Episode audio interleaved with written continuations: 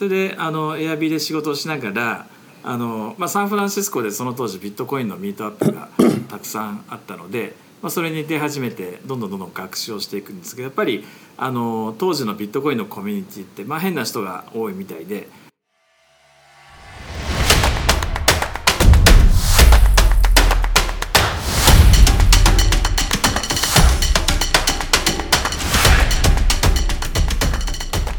皆さんこんにちは、えー、シリコンバレー VC トークのホストを務める GFR ファンドの筒井です。このトークも今回で7回目になりました。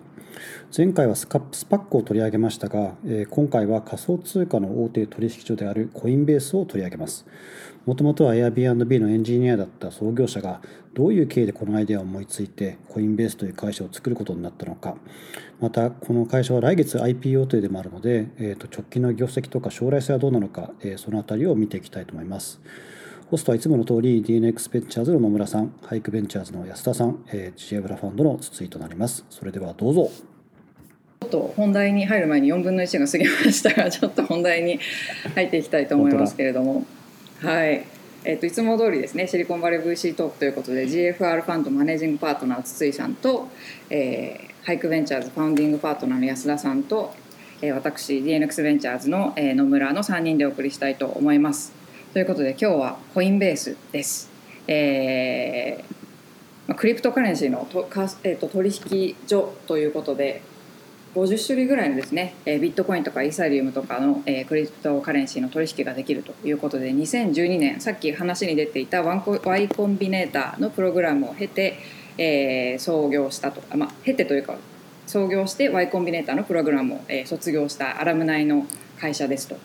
いうことで、えー、これまでにですねアンドリーセン・ホロイツですとかタイガーグローバルみたいなトップティア VC から合計550ミリオンドル近くを調達してまして、えー、来月にもですねダイレクトリスティングで上場すると言われている、え会社になります。で今日はですね、まあ、その歴史の部分から、え入っていきたいと思います。まずあの創業者でもあり、えー、今現 CEO でもあるブライアン・アームストロングの生い立ちから、えー、安田さんの方からお話をいただければと思います。はい。よろしくお願いします。えっと、ブライアンはお願いします。ブライアンはですねあの10代はどうも三ノ瀬で過ごしたらしいんですけれどもその後あのライス大学でコンピューターサイエンスとあと経済を勉強するんですね。で大学を卒業した後にアルゼンチンのブエノスアイレスに旅行に行くんですけどそこであの初めてハイパーインフレーションをあの経験したっていうその体験が一つのきっかけになってるみたいなんですけどでその後あのアメリカに戻った。まあえっと、アルゼンチン1年ぐらいいたんですね。でその後にあと Airbnb でプログラマーとして働くんですけれどもその時にあの彼決済のところを担当してたみたいで、まあ、Airbnb ってもう世界であのホストが、えーと、いろんな人をお迎えしているのでそのホストに対して、まあ、100カ国100カ国のホストに対してあのお金を払わなきゃいけないんですけどもその作業があの既存のあの支払いのネットワークを使うとすごく大変であのどうどうやって払ったらいいか分かんない国だとかあの手数料が途中で取られてあのいくら着金したか分かんないっていうのであのいちいちホストに電話してあの「もう着金しましたか?」とか「いくらあの入ってましたか?」みたいなことを電話で聞くようなことがあったみたいですね。大変ですね、えーでそれでそのハイパーインフレーションとかその既存のネットワークの決済の問題みたいなところは課題意識は持って持っていたみたいなんですが、えっと、2010年ですの10年の12月のホリデーの時に、まあ、実家のサンノゼであのサトシサトシ仲本さんが書いた、えっと、ビットコインのホワイトペーパーに出会って、うん、えっと、それをまあ読みふけってるうちにあのハマったっていうことみたいですねこのあのクリプトの世界に。ちょっとあれですね。サトシ仲本のホワイトペーパーって2008年ぐらいには出てたから、はい、若干それは気づくのが遅かったってことですかね。あのリアルタイムではなかったみたいですね。あとなんか LinkedIn 見てると大学卒業して5年ぐらいはなんか University Tutor というなんか想像するに多分大学受験をサポートするような塾っぽいんですけどやってたっていうの書いてあってその Airbnb に入る前に。なんかそれはあの安田さんが読まれたあの本には出てくるんですか？何ですか King of King of Crypto ですね。はい。これがあの IPO 前にあのブライアンの話をずっと、まあ、ブライアンとコインベースの話をあの書いてある本なんですけどその辺は書いてなかったですね。そうですね。いきなりいきなり。なるほど、はい。えー。そっかそっか。はい、それであのエアビーで仕事をしながらあの、まあ、サンフランシスコでその当時ビットコインのミートアップが たくさんあったので、まあ、それに出始めてどんどんどんどん学習をしていくんですけどやっぱりあの当時のビットコインのコミュニティって、まあ、変な人が多いみたいでどっちかというとその Airbnb でその当時に働いてた、まあ、あのこう正統派のテックの人たちはあのビットコインとかすごくあの懐疑的だったみたいですね。でただそのブライアンの見立てとしてはビットコイン、まあ、クリプトっていうのはあくまでもまあプロトコルあのそういうコンピューター上のルールを規定したものなので例えば E メールとかあの Git とかも全部プロトコルで動いてると思うんですけれどもあのそれをみんなが使えるようにあのビットコインの精神とは反するんですけど、えっと、 private key をみんながあのなんつう USB キーとか自分のハードディスクに入れて、まあ、なくしたりとかしていろんな問題が起こってると思うんですけどあのそれをみんなみんなの代わりに private key を、えっと、集中管理するそういうサービスを使ったらより多くの人がそんなに techy じゃない人でもあの仮想通貨を暗号通貨をあの取引できるんじゃないかっていうことで、えっと、そのコインベースのアイデアを、えっと、思いついて、えー、とそのイギリスにいたあの co-founder候補の人と一緒にですね YC にあの応募したということなんですがただ、えっと、その最初のコーファウンダーはですねあの仲違いしちゃって結局彼自身は一人で YC にまず入ります。あうん。あこの時はフレ,、ね、フレットはいなかったんですか？フレででの間かその直後ぐらいですね。うん。なるほど。孤独ですね。孤独にそうですねそれであのその時がインスタカートがホットカンパニー。2012年の夏はですねインスタがうん。インスタカートがまさにホットカンパニーであのブライアンはそんなに人気がなくてですね、えっと、60万ドル、まあ、ノーキャップの政府っていうことであのなんていうんですかねあんまり投資家にとっては条件が良くないシリーズ A で値段が決まるんですけど今リスクを取って投資してくださいっていうやつ。あんまりあの良くないんですがなんとか60万ドルを集めて、えー始めることが、えっと、できました。えノーキャップですか？それってそのそれ当時の YC がそれ一般的だったんですか？それともブライアンが強気だったってことですか？まあ、多分強気だったんでしょうね。ただそのディスカウントがあったかどうかっていうところまでは書いてなかったですね。多分ディスカウントは20%とかついたと思いますでもでノーキャップって見ないですよね。見ないですね。うん。まあ結構強気ですね。でしかもまあ彼はホットカンパニーではなかった上にあの YC も何回か応募してあの最初は落ちてたみたいなんですよね、うーん。で彼も Airbnb の仕事は辞めたくなかったんですけどあんまりそのアイデアについて自信がなかったんですが、まあ、ポール・グラハムがあの Y コンビネーターなんですね。その当時の社長だったと思うんですけど彼があの150万ドルの投資を最初に決めてくれたので、まあ、自信を持って、えー仕事を辞めてこれにフォーカスしようっていうのをあの決めたみたいです。うん当時のこと確かクラブハウスにあのブライアンが出てた時に話してましたねでやっぱり YC に入ってあの結構やっぱ親に対してまあ配慮してたのか頭が上がらないのか分かんないんですけどそのようやくその Y コンビネーターっていうその外部第三者から投資を受けたっていうことが要は自分が考えてることの、まあ、アイデアがまあ少しでも価値があるんじゃないかっていう証明になったらしくてでようやくその時になって親に電話してあの今いる会社を辞めることにしたっていうふうに伝えられたって言ってましたね。ああじゃあそういう理由があったんですね。それまでは多分踏ん切りがつかなかったんだと思いますね。で彼があの2012年に YC を卒業する前後におそらくあの、えープロダクトをローンチして、えー最初まあレディットとかであのユーザー集めて100人ぐらいサインアップしたみたいなんですけども2013年に入ってあの最初のビットコインブームが始まるんですが、まあ、彼の方であのお客さんからお金を預かあのお金を入金してもらうのに銀行口座が必要だったんですけど、なかなかどの銀行もあの口座を開いてくれなかったんですね。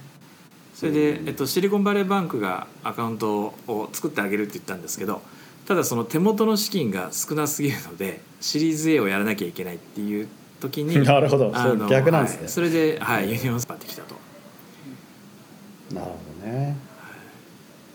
その前はあの元それこそ YC のパートナーだったのゲイリー・タンが始めたイニシャライズドが、はい。あの結構シードその多分60万 600K のあのラウンドは彼がリードした、まあ、むしろその前から結構 YC に入るところから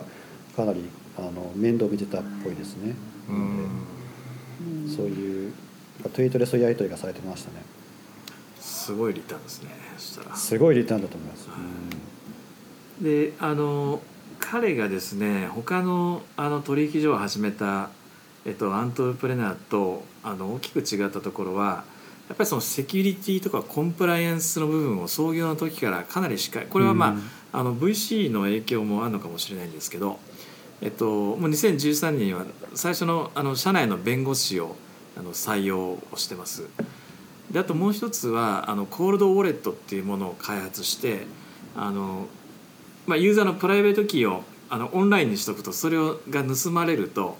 お客さんの資産が全部抜かれてしまうので、うん。あのオフラインにするんですよね。うん。でそれをこう複雑な仕組みであの隠す方法を考えて、あのそれを実装したと。で一応コインベースはあの1回もハッキングされたことがないと言われてるんですけれども1回ですね自社のホットワレットをあのハッキングされているっていうのが本に書いてありましたね。そのもう本当に初めて1年ぐらい。えー。それはじゃあ他の人は知らなかったけどその本の中でなんか暴露されたってことですか？そうですね、はい。まあ、今となってはという感じだと思うんですけど。で、まあ、25万ドル損害があってで、まあ、そうこうしてるうちに年末に100万アカウントになってあのビットコインの価格も、まあ、年初が13ドルだったんですけどそれが1000ドルまで上がるんですよね。すごい100倍、はい、すごい。そうですね。でまあそのデルとかオーバーストックとかエクスペリアもビットコインの支払いできますよみたいなあのことを言ってなんとなくこう、うんビットコインがあのまだユーザーは少なかったですけど盛り上がり始めたところに2014年にあのその当時、まあ、日本にあった日本が 日本が誇るマウントコックスがですね、うんうんうん。まあ、シェア70%取引持ってたみたいなんですけど、まあ、ハッキングされて、えーまあ、そのおかげでビットコインの価格が80%その2014年の年始から年あの年末にかけて下がっちゃうんですよね。80%。そうか。それで冬が始まって2015年はもうまさにビットコインウィンターなんですけどねう70ん。で、あれですね。DFJ がやって、はい、あのここで NTT ドコモとかも入れした時ですね。もうすごいいいいい投資ですね。当時でもなんかあのデータベースだと post で409、まあ、500 million ぐらい。だからまあそれでも何倍な？100 billion だと。100 200, 200倍！すごいですね。すごいですよ。半端ないなそれであのあとまあビットコインごめんごめんなさい。コインベースが偉かったのはこの冬の時代にあのいろんな次の準備をしてるんですよね。でこれはやっぱりブライアンがそのビットコインをすごく信じていてビットコインが、うん。あのまあ、中本さんのそのビジョンみたいなものにすごく共感して、まあ、これをす信じてたからだろうなと思うんですけど、まあ、こんだけ80%下落して、まあ、取引も少なくなってきているんですけどその時にですね2015年の冬の間に世界大世界展開で、まあ、20カ国にあの対応したりとかあのプロ向けのあうん。の機関投資家向けのツールをリリースしたりとか、あのそういうことをしてるんですけど世の中は結構もうビットコイン終わったみたいな、あのうん。こととか、あと創業者の,、まあ、あのブライアンとかですねあのフレッドがいろいろあのビットコインがまあそうなんですかこう自由なんでどの国にも縛られずにあの取引ができるとか意外とこうなんていうんですかね当局を刺激するような発言なんかをあの何回かしたりして、うん。あの確かですね。その時シリコンバレーバンクが切られちゃうんですよね。うん。そうすると大変じゃないですか？銀行口大変なんです座よ。で 6, 6ヶ月の猶予をもらってで次見つかったらしいんですけど。おう。で、まあ、低迷したんで、まあ、ボードもあの、まあ、当時流行ってたブロックチェーンのですねコンサル会社みたいな そういうのやったらみたいな、えーことをへ言ってたりとかあとはまああの年の暮れにはですね人員削減40%しないとうん40%の人をカットしないともう生き残れないみたいなうんあの状況まで来てしまいまして、えっとそうこうしてるうちにですねなんかビットコインの値段が上がり始めるんですよね。で10月から1か月ごとにあのなんですかね毎月100ドル上が100ドルずつ上がって12月は500ドルまで、えー上がります。うんそのまあ2013年末につけた1000ドルまでいかないんですけど、まあ、その半分ぐらいまであの、うん。来たんですよね。うんうんで2016年からはあのビットコインさ、まあ、16年17年はあのすごくいい時期が、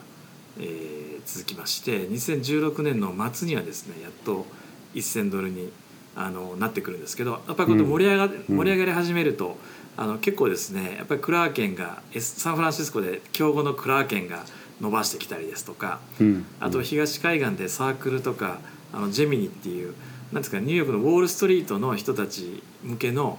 あの、えっと、ビットコインの取引をするあのツールを出してる会社があるんですけどそういうところがあのすごく伸びてき、えきます。うん。はい。うん。で17年にはですね17年末に2万ドルをつけますので、まあ、お一気に来ましたね。うん。一気に来てあの会員数も1200万で。なんか売り上げも1ビリオン、この時もすでに1ビリオン見えてきたと、えーいうことみたいですね。2017年の末は確かに株価もすごかったですし結構バブルだバブルだってみんなが騒いでた時ですよね。そうですね。でも ICO も、うん。あの ICO やばかったですね。伸びてきて、はいでそこでですねあのバイナンスっていううんうん。中華系で、今なんか国籍がよくわからない。うん、ね。確かに。あそこのしが出てきて、まあ、あの CZ っていうあの創業者が作った、えっと、会社で。でこれがなんかドラマがあってですねこの YC に入る時に仲違いしたあのベン・リーブスうん。がイギリスで自分のブロックチェーン .com で最近5.2 billion の valuation で300 million 調達して彼も成功してるんですけどこれは何をしてる会社なんですか？ブロックチェーンこれも取引所だと思いますね。あなるほど。これは確かイギリスにあるんですよね。これイギリスにあります。ねうん。で CZ はあのそれまではブロックチェーンやってなかったんですけどブロックチェーン目覚めた時にこの、えっと、ブロックチェーン .com でちょっと修行をしするんですようね、ん。なのでかつてたもとも分かったコーファウンダーに育ててもらうんですよ。えーじゃあわざわざ中国からイギリスに行ってそうですね。教えを請うたってことですか？はい。ほう面白いですね。そうです。で彼らがすごくすごい勢いであのなんていうんですかね。いろんな通貨に対応していって、うんうんうん。ただコインベースはその時は、まあ、主要なコイン主要な通貨はあのビットコインだったんですよねうん。でえっと、まあ、2017年盛り上がりすぎてビットコインのあのブロックチェーンのパフォーマンスが悪くなるのもそうなんですけどあとまあコインベース自体もですねシステムがすごくあの、まあ、脆弱だったみたいで弱かったみたいで、もう火を吹いてたと、まあ、それを見かねたあのアナリーセン・ホロイツがえっとえっとアシーフっていう人をですねうん。COO として、えー送り込んで、まあ、とにかく通貨を増やすのとあとシステムの安定化をさせなさいっていうミッションで入ってくるんですよね。このアシーフって人どういうバックグラウンドの人なんですか？この人はですねあのウォール・ストリート系の金融系の人ですね。うん。ですのであのビえっと、コインベースに入っている時にあの、まあ、ニューヨークにオフィスも開きましたしうん。あとはあのシカゴにもオフィス作ったんですよね。あの先物というかコモディティだって言って。ほうほう。うん。ビットコインは。うん。それで向こうにもエンジニアを置いてで結局あの途中で閉じたらしいんですけどうん。なかなか結構そのエキセントリックなおじさまだったようです、はい、あそのアシューという人が？そうですね。あでその東海岸と西海岸の、まあ、カルチャーのぶつき、ぶつかり合いみたいなやつがうん。あの2018年に勃発してしまうんですよね。でこれもうものすごい2017年の暮れにかけてあのビットコインが盛り上がったんですけどあの次はその ICO が多分あの規制が入ったりとかっていうことですごく仮想あの、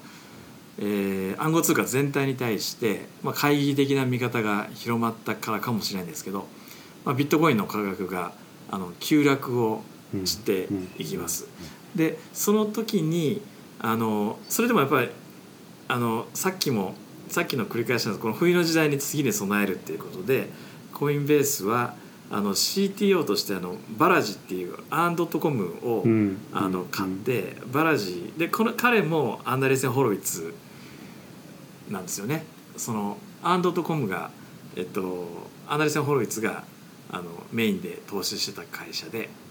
うん。でそこを、まあ、120なんかあんまり会社自体はうまくいっていなかったみたいなんですけどあの彼の顔を立てるということで、まあ、120 million で。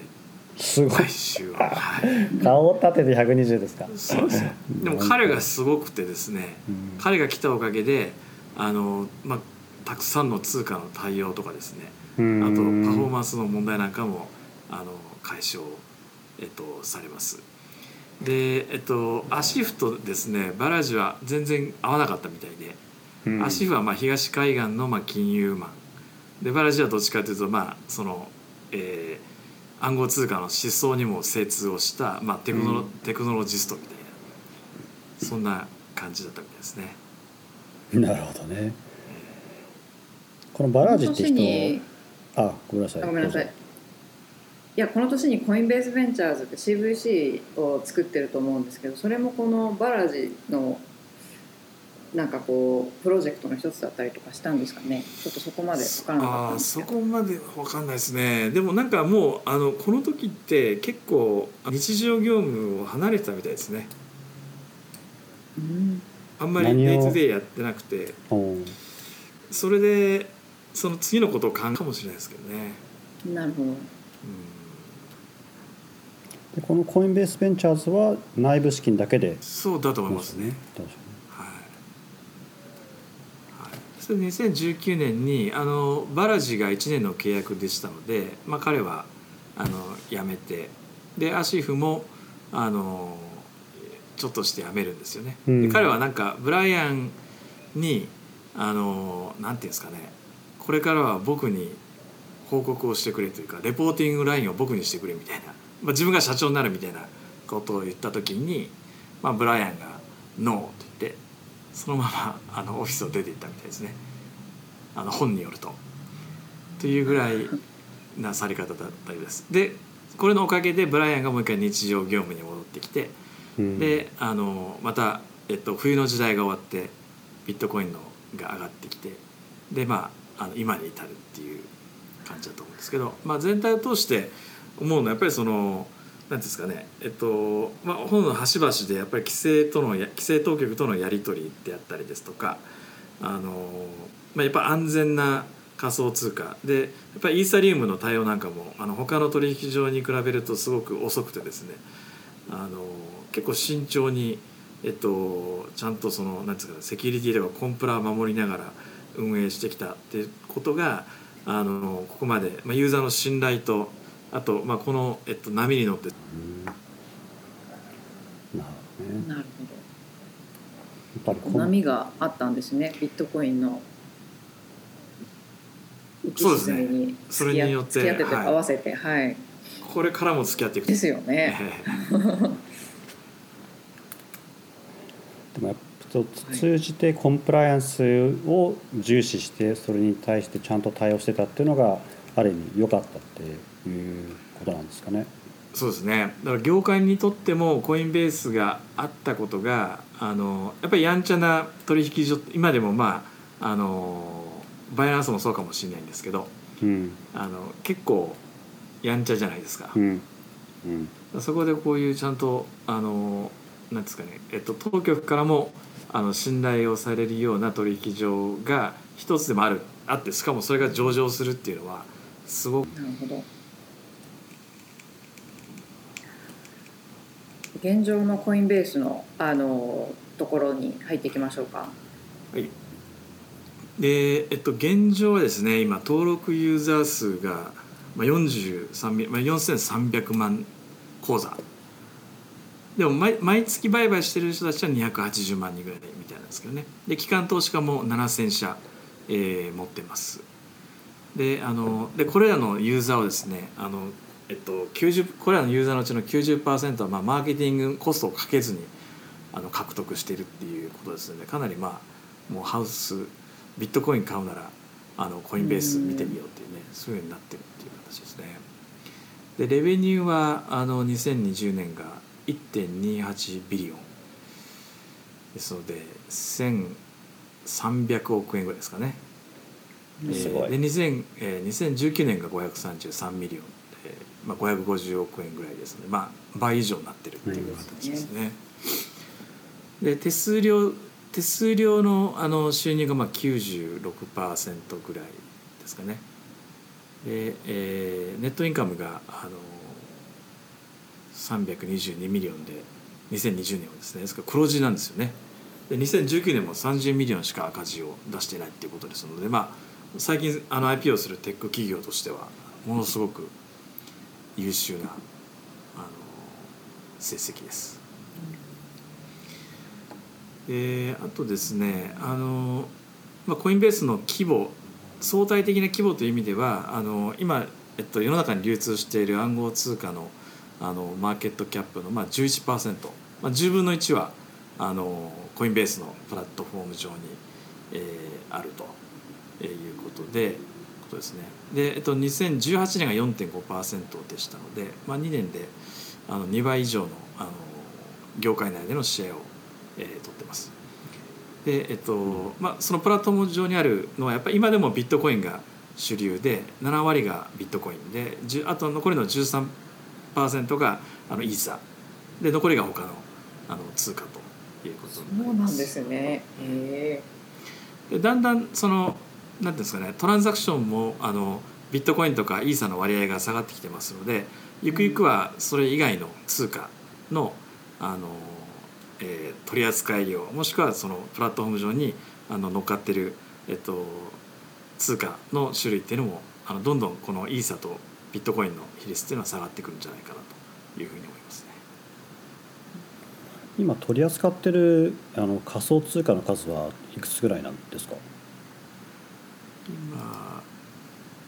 あ野村さん最初におっしゃってたのって40でしたっけ？50か。50 50いくつだったと思いますね。で。なのでちょっと70%がビットコインって聞いて驚いたんですけど。バイナンスに比べたら取り扱い通貨めちゃくちゃすね。うん。我々の投資先の一つに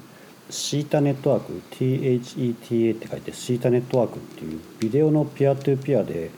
あの配信をしているあのプラットフォームがあるんですけどそれを支えているのがブロックチェーンであの彼らはそのシータトークンっていうのを発行していて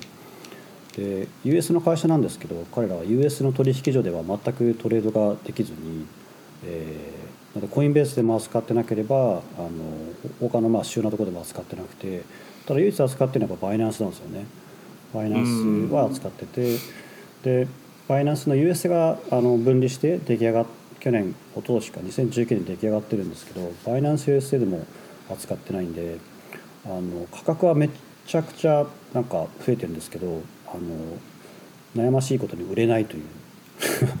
US の投資家は売れないというなんかちょっとかわいそうなことになってます。ねコインベースにあの乗るのは結構重要みたいですね。なんで早くコインベースに乗ってほしいんですけどね。だからまあコインベースの多分審査が厳しいのか、まあ、会社側が実は嫌がってるっていうのはあるらしいんですけど、うんそうですね。はい、でまあこれから来月ぐらいには上場かという話ですけれどもこの辺りちょっと取っていきましょうか。はい。であの今ですね、えっと、ナスダックのプライベートマーケットがセカンダリーマーケットで、まあ、上場する前に少し出せる市場があるようなんですけどそこで売買されているあの株価の値段をベースに算定すると、まあ、100ビリオン、まあ、1兆円強というふうに言われてますので、まあ、レベニューに対しては77倍なので、まあ、かなり高い、えー、というふうに見られてるんですけどただですねこのなんかジェネラリストっていうウェブサイトに面白い分析が載ってたんですがあのクリプトコンペアというですね暗号通貨のデータを公開している会社がありましてでもちろんそのなんでそのなんですかねコインベース経由でトランザクションコインベース経由のトランザクションをトラッキングできるかっていうのはちょっと私分かんないんですけどただその彼らのデータによるともう2021年の第一四半期この1月から3月まあ3月はまだ終わってないんですけど今のトレンドで言うとおそらくですね342ビリオンの取引ボリュームがあるというふうに彼は推定してましてでこれ342ビリオン第一四半期3か月でやってるとすると、まあ、すでに2020年通年の193ビリオンの,、まあ、あの倍近い1年を通したものを、まあ、3か月でやってますっていう、えー、ことになってでこれをですねあの年間で、まあ、単純に4かけると大体2ビリオンあごめんなさいえー、そうですね同じ手あそうかそのボリュームに対して手数料率を2020年と同程度で計算すると、まあ、収益が1.9ビリオン第一四半期ですね。で年間だとまあ大体それ4かけて8ビリオンぐらいになると、うん、あの今のトレンドでいうと。そうすると8ビリオンあの収益があるっていうこと売上があるとすると、まあ、100ビリオンのあの、えー、マーケットキャップっていうのは、まあ、売りレベルに対しては12倍になるので、まあ、いきなり100ビリオンってリーズナブルに見えてくるよねみたいな。そんなものすごい、うん、なるほど。あの数字が出てましたけどねでも確かにあの今年に入ってすごいですからね。ビットコイン。うん。そうですよね。そうですよね。まあこんなにデータが見れるっていうのが面白いですね公開企業で。日々のトランザクションが本当に終えるんだったら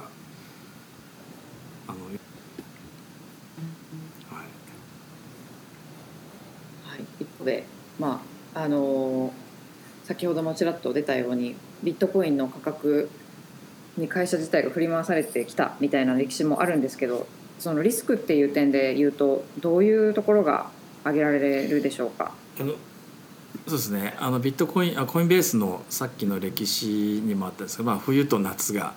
あの、まあ、2年2年交互ぐらいに今まではあってでデータを調べた人の話によると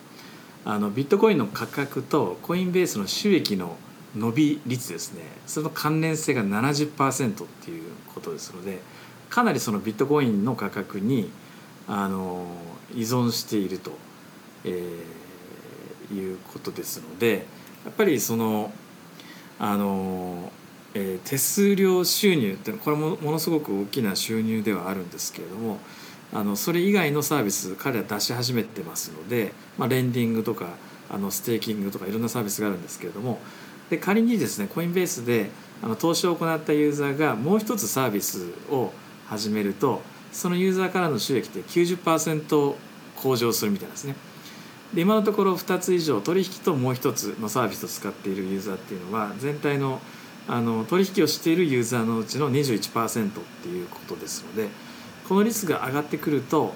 あの、えー、その他のサービスの比率が徐々に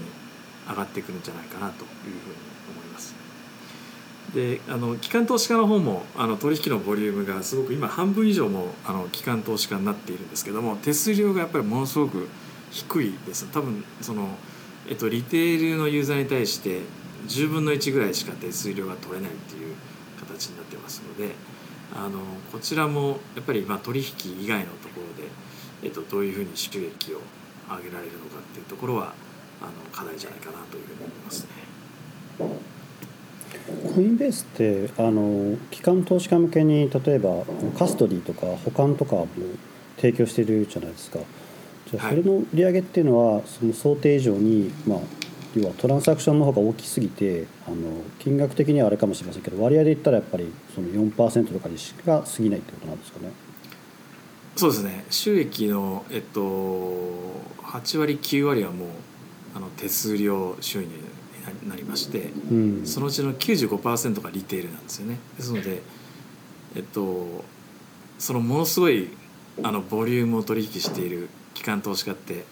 あのその手数料のところってすごく少ないんですよね利益貢献が。で、えっと、それ以外のところもやっぱり15%とか10%。なるほどねであとは競争ですよね。そうですね。はい。はい、どうぞ。であのアメリカ国内では、まあ、スクエアとかロビンフッドとかペーパルが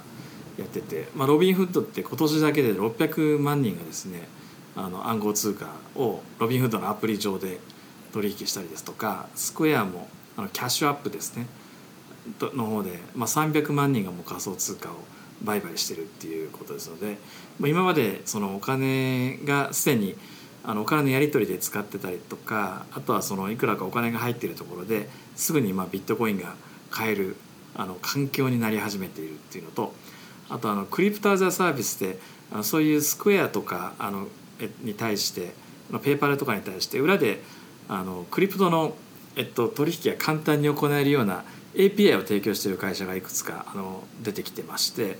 えっと、そういうものを使うとあの既存のたくさんユーザーを持っているフィンテックスタートアップが簡単に暗号通貨をの売買でき始めるっていうところはすごく脅威かなと思います。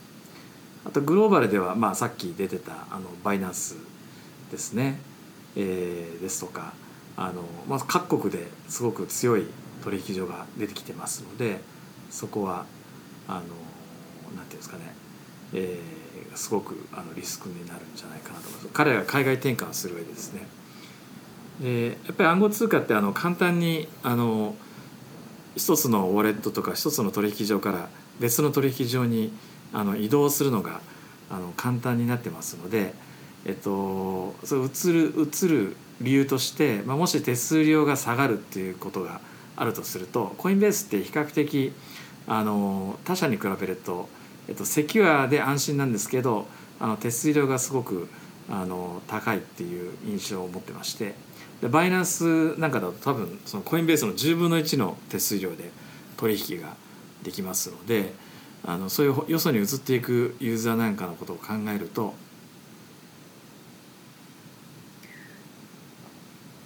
なるほど競争は確かに激しくなるばかりですよね。うん、激しいですね。うん、なんか規制との、あどうぞ。なんか規制とのそのその国の規制とその国の規制に対してどこまで対応するかというスタンスによってこのあのボリュームのその増え方とかもなんか影響してくる気がしますね。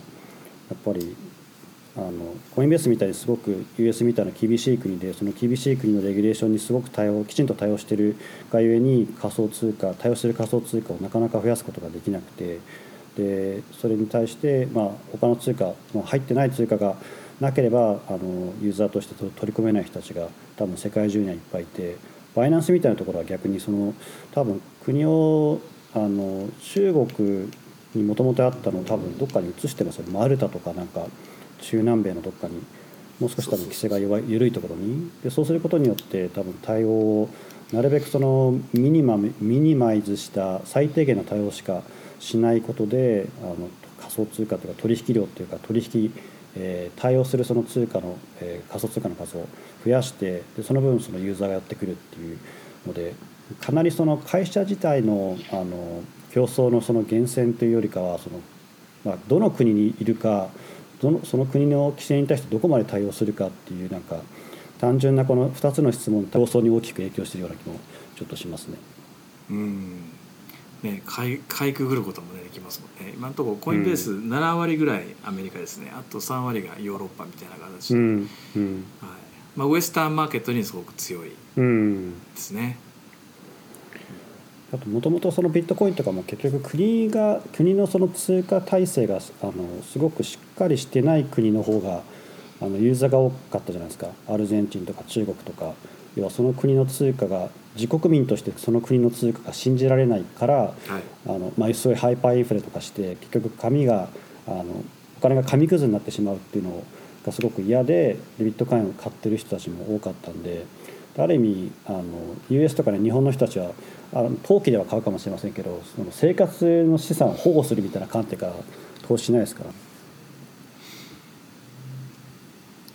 はいでえーと、今後のビジョンみたいなところですね未来っていうところを少し触れていきましょう。はい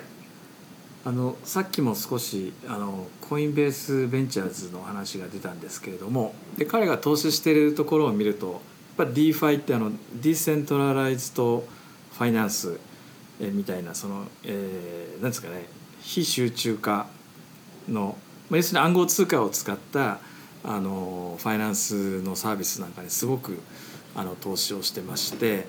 あのこのルームでも扱った例えば NFT の会社で有名なオープンシーとかダッパーラボとかあのにも投資したりだとかあの DeFi で、えっと、テラとかあとコンパウンドとかですね。あのそこに、えっとなんですかえっと、US ドルのコイン、えー、US ドルコインがっていうのがあるんですけれどもこれコインベースが出してるんですけどそれを預けとくとあの普通の銀行で預けるよりも高い金利、まあ、場合によっては10%以上の金利がつくっていうサービスがあるんですけれどもそういうところにあの投資をあのしたりしてます。でそういうその DeFi のあのアプリケーションに自分のそのコインを預ける時にやっぱりイーサリアムとかあの、えー、その USD コインをどこで買うかっていうと,、えーと、コインベースで買うんですね。でコインベースで買ってでそれをコインベースウォレットに移動して、えーまあ、そこがちょっとややこしいんですけどまだ。でえっとコインベトコインベースのウォレットからあのコンパウンドであの金利をつけるサービスだとかもしくはそのなんですかね自分の持っているコインでお金を借りたりとかそういういろんなサービスができるようになってきますのでそのなんですかね、えっと、銀行でいうところのなんかメインのお給料が入ってくる口座みたいなそういうポジショニングをクリプトの中であのコインベースがきっちりあの築けるとあのすごく強いんじゃないかなというふうに思いますね。でそれがその彼が言ってたそのもともとあの、まあ、S1 にも書いてあるんですけれどもあのオープンファイナンシャルシステムを、まあ、世界のために作るっていう、えっと、ビジョンとすごくあの近いものがあると思います。ですよね彼らのそのコインベースベンチャーズの、えーと、ウェブサイト行くと一番最初にやっぱりそのオープンファイナンシャルシステムを作るためのあのテクノロジーみたいなのに投資をしますみたいなところを明確に言ってるので、まあ、そういったあのエコシステムを強化していくっていうところを、まあ、投資仮説仮説というかセオセオリーの一つにしてるっていうのはすごいはっきりしてていいなと思いましたね見てて。ね投資してるとこもあのいいとこ投資してますよね。そうですよね、オープンシーとか聞くとおって思いますけど。しかも結構なペースで投資をしてますよね。まだ2年ぐらいですか？そうですね。すごいペースですよね。うん。今何何社だ？65社。はい。すごい、うん、で今年でもう14社なんで。勢いついてますね。しかも今年に入って1月と3月にもすでに2つほどエグジットして1社はコインベースにあのエグジットしてるんですけどもう一社はペイパルが200 million で買ってるみたいな感じなのでなかなか順調な運用に見えますね。うん自分で投資したやつを自分で買ってるわけですね。なるほどですね。必ずしもそれをゴールには、うん、してないみたいなんですけどねシナジーを求めてるわけでは。うん、結果的に大きくなってきて事業シナジーもありそうだから買ったってことなんでしょうね。うんうんうんだからね競合に見えそうなやつとかもねその NFT でも数社投資したりもしてるので比較的まあエコシステム全体をサポートするような。はい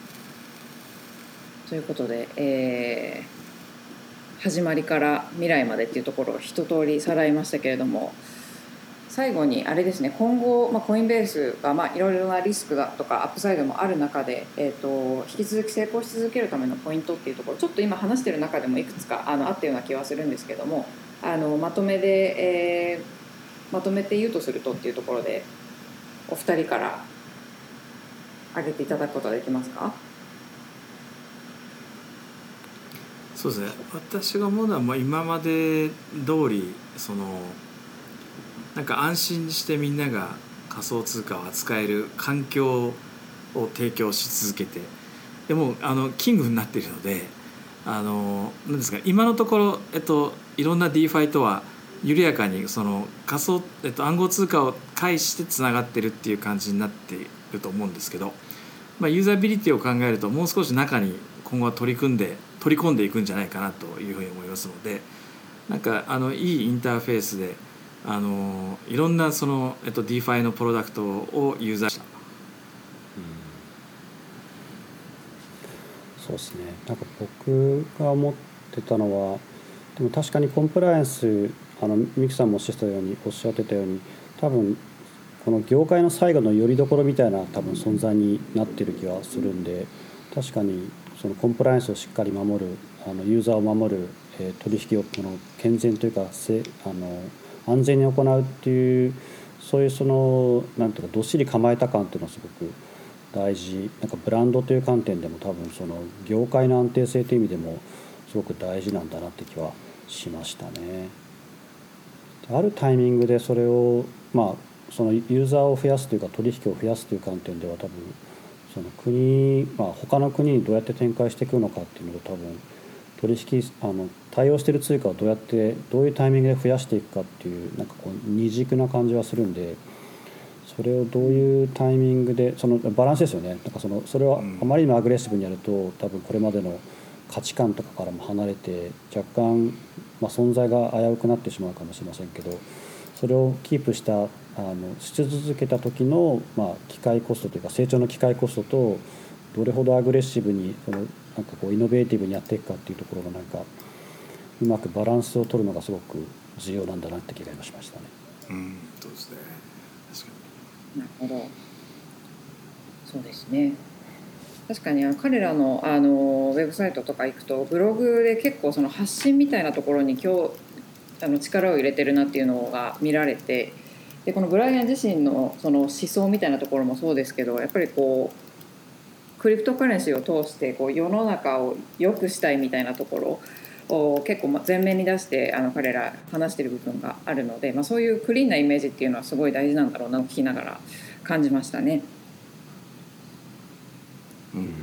なんか大事だと思います。うん、そうですよね。うん、はい。